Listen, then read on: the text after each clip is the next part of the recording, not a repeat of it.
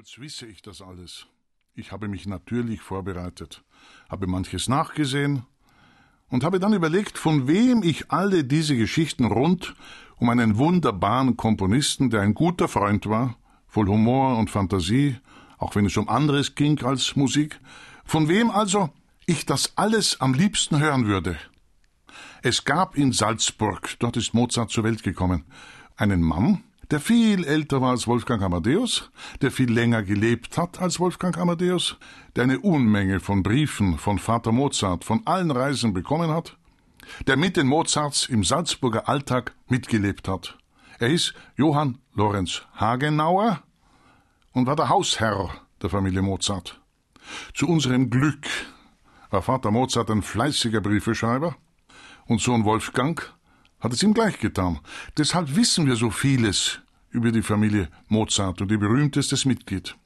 Hätten Vater Leopold Mozart und seine Zeitgenossen sich eher durch E-Mails oder gar per SMS unterhalten, da stünden wir heute ganz schön blöd da und wüssten vieles nicht.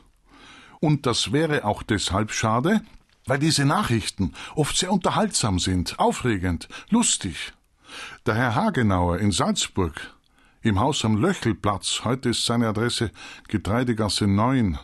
Dieser Herr Hagenauer also hat viele Mozartbriefe bekommen, aus halb Europa. Und er war auch ein verlässlicher Briefebeantworter. Und als dieser Lorenz Hagenauer will ich gleich weitererzählen.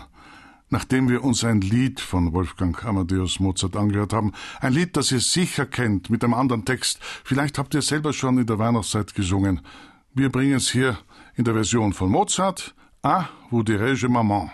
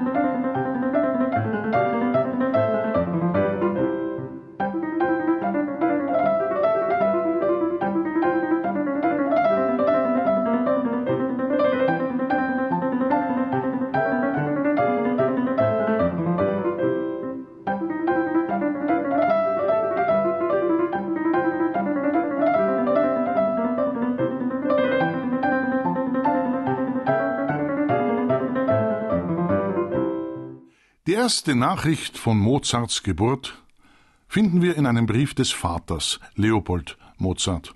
Er hat damals im Januar 1756 oft an Johann Jakob Lotter geschrieben, der war ein Buchdrucker und Buchhändler und hat in Augsburg gelebt, dem Geburtsort von Vater Mozart.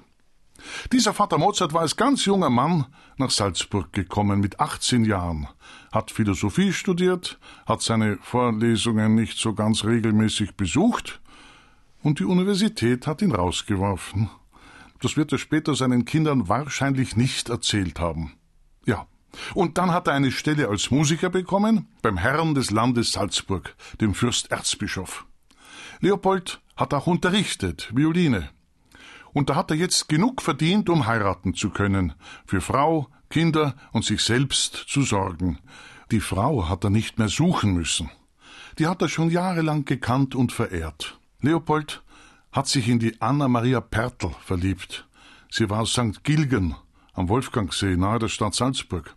Ich, also jetzt bin ich der Lorenz Hagenauer. Ich erinnere mich gut an die beiden. Wir haben sie das schönste Paar von Salzburg genannt.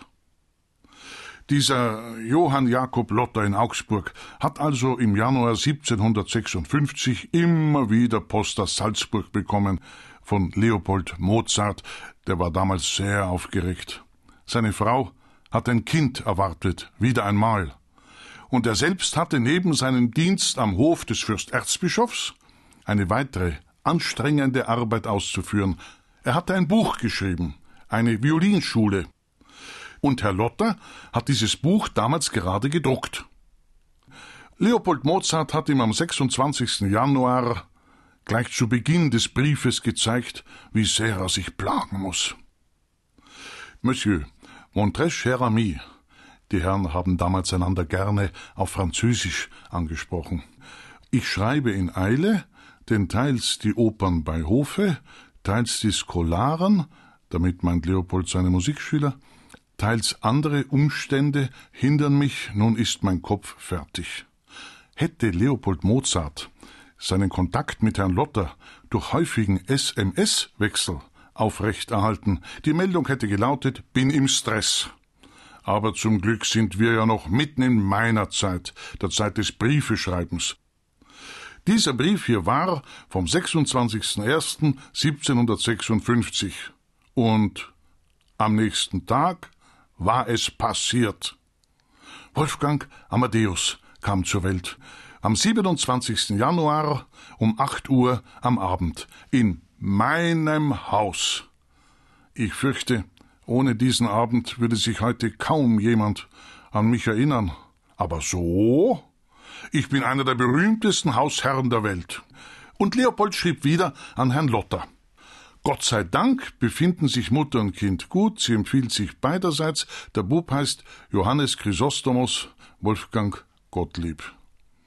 Hm, werdet ihr sagen, hm, was erzählt uns der alte Hagenauer? Chrysostomus?